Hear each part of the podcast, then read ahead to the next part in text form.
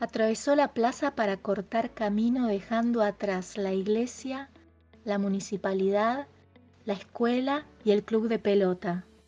Llevaba la caña al hombro y una canasta cuando lo vi.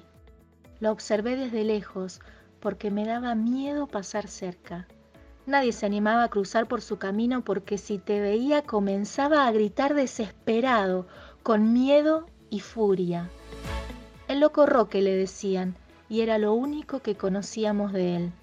Un cuerpo delgado, alto y en harapos, que de vez en cuando atravesaba el pueblo camino al río para pescar.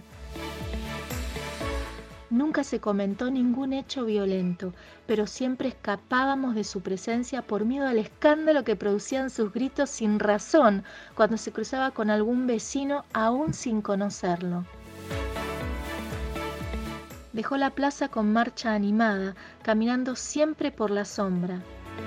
Lo seguí con la mirada, hasta que su melena ensortijada se perdió barranca abajo.